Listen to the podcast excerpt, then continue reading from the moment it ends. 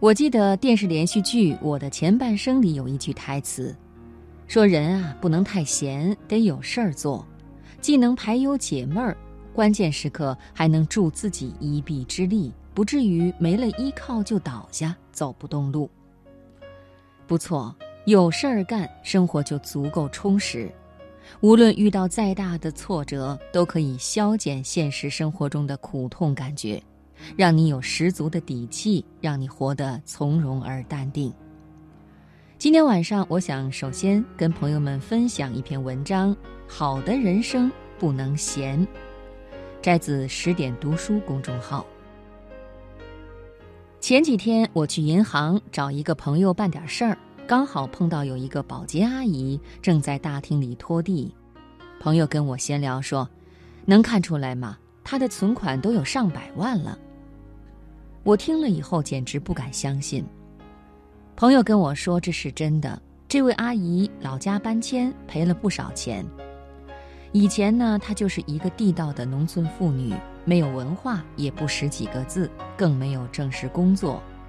可是她每天都要起早贪黑，要下地干活，要回家洗衣服做饭。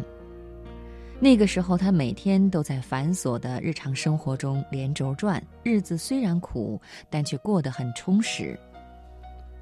可是自从搬迁以后，有钱了，没活干了，他突然失去了生活的奔头和重心。他整天待在家里，坐也不是，站也不是，日子过得越来越无聊，甚至产生了一种莫名的空虚感。后来他到银行存钱，正好看到了招工启事，于是就一直干到了现在。他儿子多次劝他说：“您辞了工作回家享受吧。”可是他却说：“没事儿干才遭罪呢。”如今他在这里当保洁，不仅做事情打发了时间，还让他很有存在感，觉得自己至少被需要，而不是一个废人。我有个表弟，大学毕业以后就蜗居在家啃老，每天的任务就是吃喝拉撒睡，打游戏、聊天、发呆。他的日子看似过得很潇洒，可是却丝毫没有生活质量，反而是脾气越来越暴躁，性格越来越偏激，心情越来越郁闷。也许很多人认为无事可干才是最幸福的事儿啊。其实恰恰相反，当你成为一个闲人的时候，日子不但不会越过越顺，反而会滋生出许多的问题。劝民里曾说：“不见闲人精力长，但见劳人筋骨实。”其实，工作是一场修行。无所作为的人，无事可干的人，不务正业的人，一旦闲散起来，不仅活得磨皮擦痒。还会因为闲生出许多事端、恶习、坏毛病。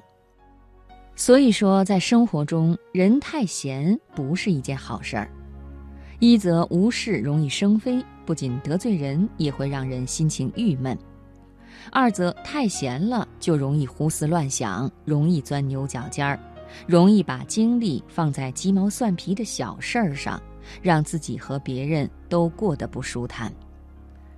我认识一个熟人刘姐，她曾经有一份稳定的工作，虽然收入不高，可是养活自己不成问题。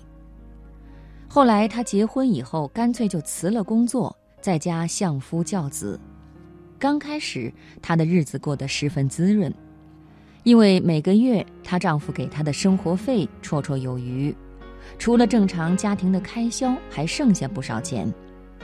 她隔三差五的就去买新衣服、买新鞋、买新的化妆品。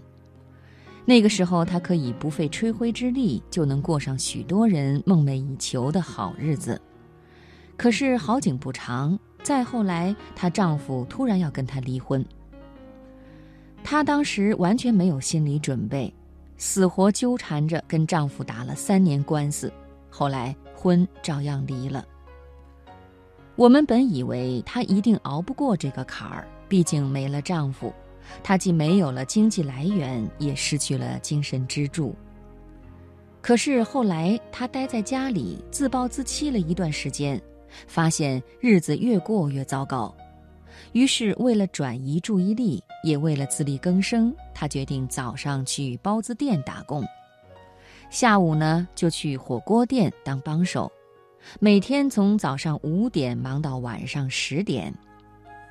一年以后，他就好像是彻底变了一个人一样，也不再像刚离婚那会儿净说丧气话，而是一个人也练就了养活自己的本事和能力。他说：“这全要得益于他有事儿做，每天忙得不亦乐乎，即便遇到再心酸的事情，也没有时间顾影自怜。”其实人太闲，真的有很多的弊端。当然，也不是说一味的忙就是好事儿。记得《菜根谭》里面有一句话：“人生太闲，则别念妾生；太忙，则真性不现。故君子不可不报身心之忧，亦不可不担风月之趣。”太忙的人，所有的时间和精力都被工作压力负荷严重压榨，即便腰缠万贯，生活也是毫无质量和乐趣可言。所以要学会给自己适当松绑。可是闲不是一味的无事可干，也不是什么都不做，而是要学会张弛有度。能在纷纭复杂的琐事之外，给自己的身体和心灵一个缓冲的空间和时间。大部分人能够准确理解忙的含义，他们知道忙就是为了让自己能够更好的闲下来，这样我们就能够更好的去感知、去体验、去尝试更丰富多彩的生活。可他们误以为饭来张口、衣来伸手、不用干活、不必辛苦的日子就是闲的意义。其实啊，无论在何时何地、处于何种境况、处在什么年纪，都要懂得在忙中偷闲，在闲中为自己充电续缘。如此，你的人生就会在忙和闲中形成良性循环。你的未来也就会更加光明美好。